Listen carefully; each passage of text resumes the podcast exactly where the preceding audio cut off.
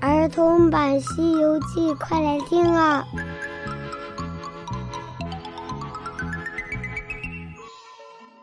！Hello，小朋友，我是永巧姐姐。今天咱们继续讲《西游记》的故事。上集说到，黄风岭的虎先锋夸下海口，说要把悟空给抓住，结果却败下阵来，因为他说了大话，不敢逃回洞里，只好往山下跑。谁知道被八戒给打死了，剩下了五十多个残败的小妖怪，他们拿着破旗破鼓，跌跌撞撞的就逃回了洞里。报告大王，大王，虎先锋打不过那毛脸和尚，被他赶下山了。老妖怪听了之后十分的恼火，他低着头沉默不语，在那儿想主意呢。正在这时，门外又跑来一个小妖怪。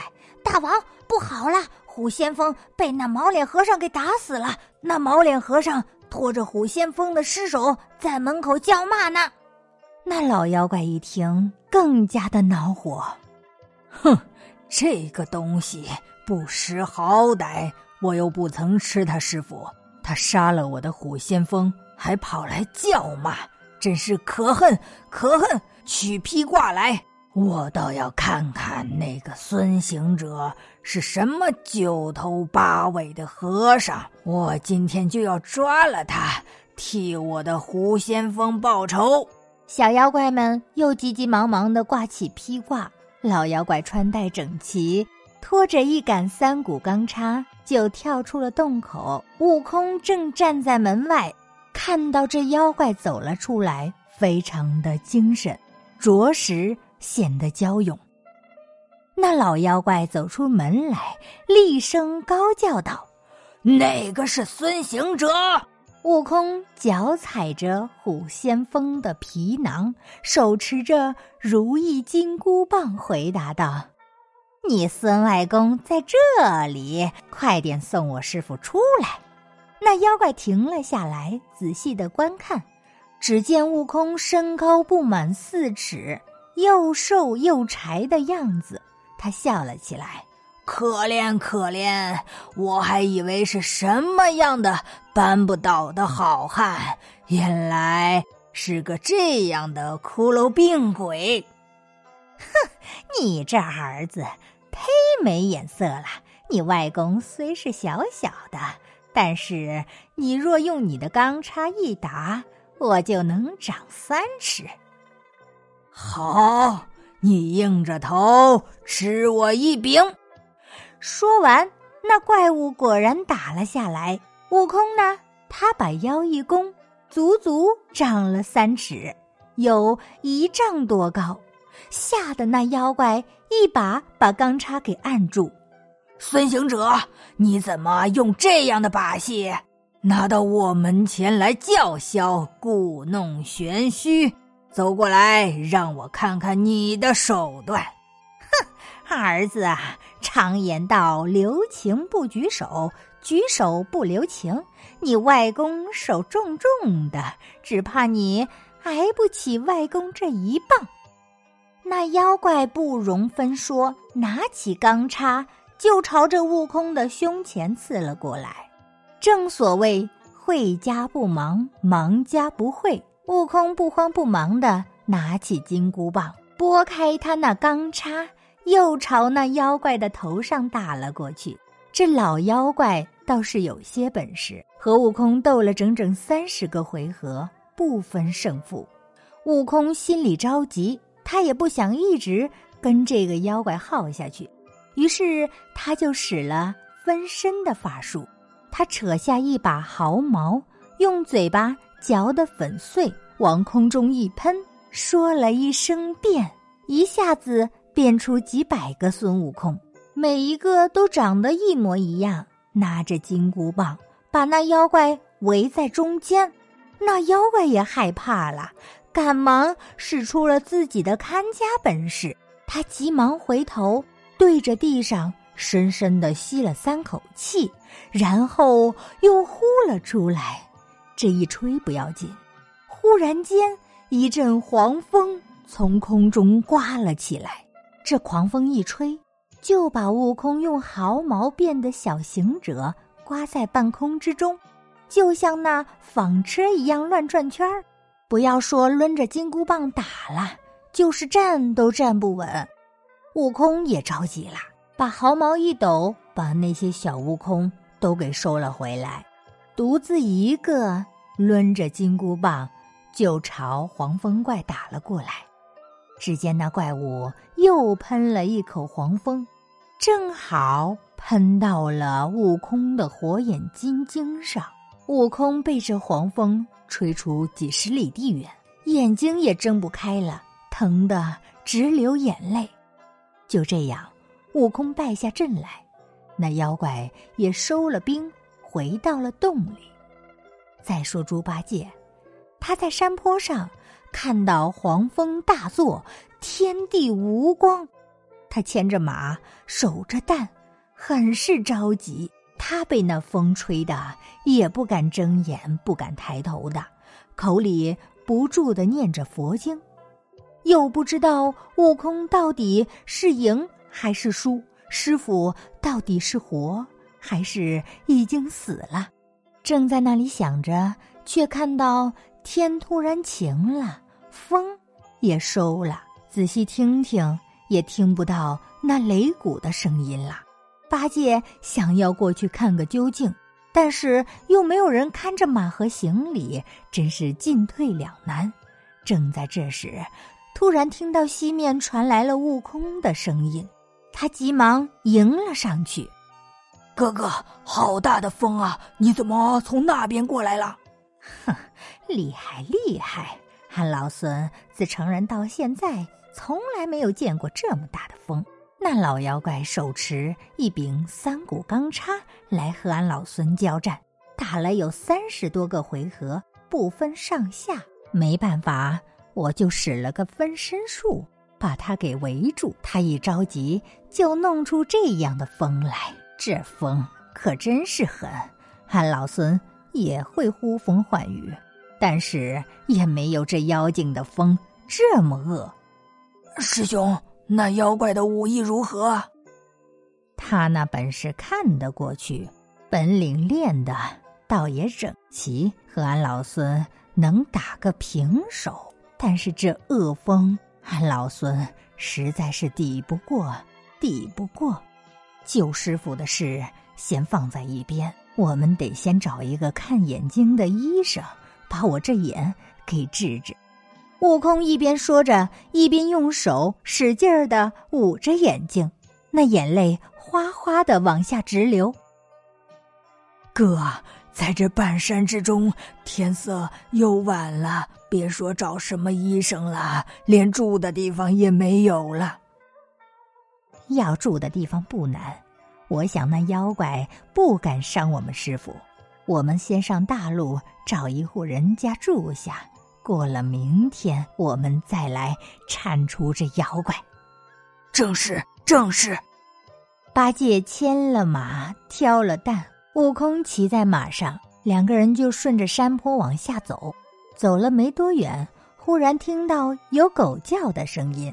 八戒随着声音望去，远远的就看到了一户庄园，庄园里还闪着灯光，想必是有人家。他们两个也着急，也不管有没有路，就趟着那些杂草，朝着灯光的地方走了过去。来到那家门口，他们两个也不敢闯入，只得在门口喊着：“开门，开门！”突然，有一位老人带着几个年幼一点的农夫，手持着扫帚迎了上来。“什么人？什么人？”八戒把悟空扶下马，两个人深深的鞠了一躬，说道：“老人家。”我们是东土大唐唐圣僧的徒弟，因前往西天拜佛求经，路过此地，被那黄风大王抓走了我的师傅，我们还没救得了。天色已晚，想来这里告诫一宿，不知方不方便？听完悟空的话，那老人家急忙放下手中的家伙，说道：“失迎，失迎。”因为这里荒郊野岭，很少有人。刚才突然听到有人叫门，害怕不是善家，才拿了这么多的家伙，多有冲撞。二位长老，快请进，快请进。老人家把八戒和悟空请到了屋子里，然后又拿了些茶饭。他看到悟空直揉眼睛，就凑过去问道：“长老，你这是害眼了？”“唉，不瞒老人家您说，我从来没有害眼这个病。那你这眼睛是怎么回事啊？”“我今日去那黄风洞救我师傅，不料……”被那妖怪喷了一口风来，刺中了我的眼睛，我的眼就看不清楚了，还疼得直流眼泪。不知道老师傅知不知道哪里有看眼病的医生？小长老，你这么小的年纪，怎么还学人撒谎呢？谁不知道那黄风大圣的风是最厉害的？他那风可不像什么春秋风、松竹风之类的。八戒凑了过去，问道：“那想必是夹脑风、羊耳风、大麻风、偏正头风？不是，不是，他的风叫三味神风。哦，三味神风是什么名堂？”他那风吹得天昏地暗，刮得鬼神都犯愁，裂石崩牙的恶。如果对着人吹，那可就没命了。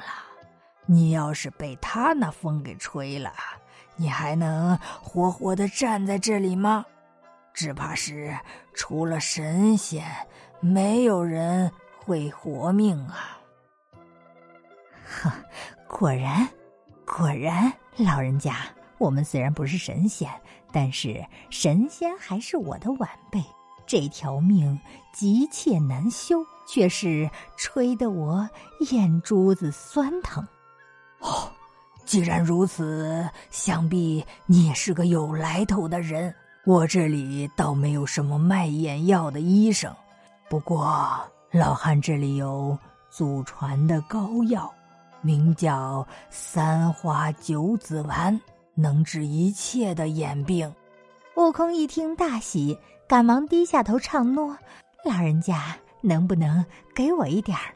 随即，那老人家走进里面的房间，取出一个玛瑙石的小罐子来。他拔开瓶塞，用玉簪蘸了一点，往悟空的眼睛上一抹。悟空就立刻感到眼睛不疼了，凉凉的感觉。老人家告诉悟空不要睁开眼睛，安心的睡上一觉，明天眼睛就会好了。八戒就扶着悟空去房间休息。来到房间里，八戒展开了铺盖，让悟空躺下。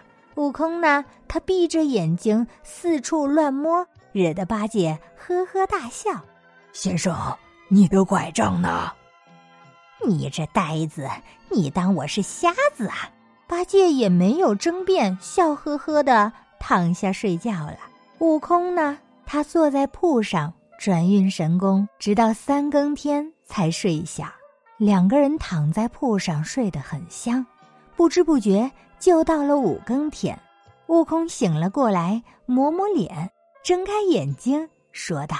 果然是好药，我的眼睛不止不疼了，还比往常更亮了一些。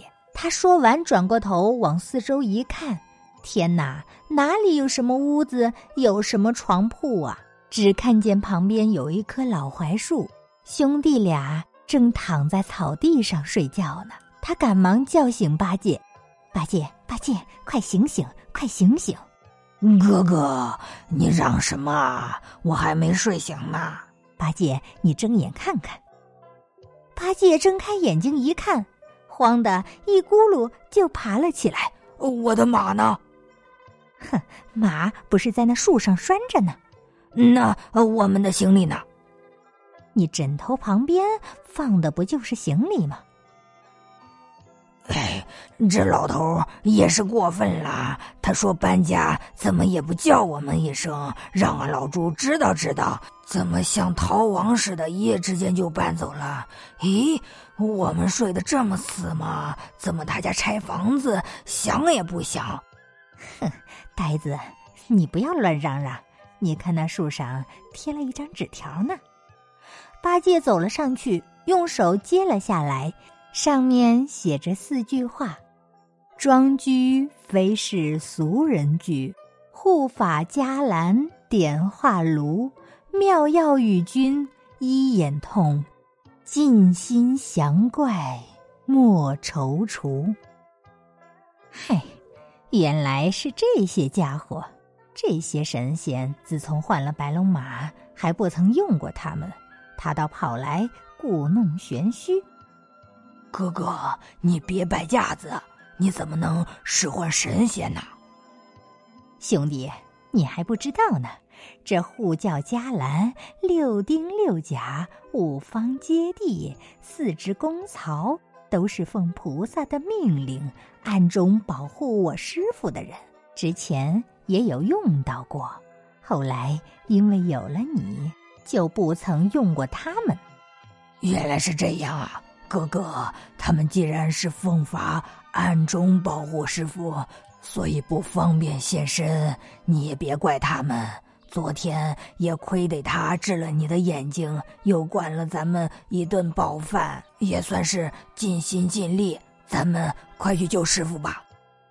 兄弟说的是，此处到那黄风洞口也不远，你就先待在这里，继续留下来。看着我们的马和行李，喊老孙去洞里打探打探，看看师傅下落如何，再商量怎么跟他打。是啊，是啊，哥哥，快点去讨个死活的实信儿。如果师傅死了，咱们各走各的，该干嘛干嘛；如果没死，我们也好竭尽全力救师傅。哼，你这呆子！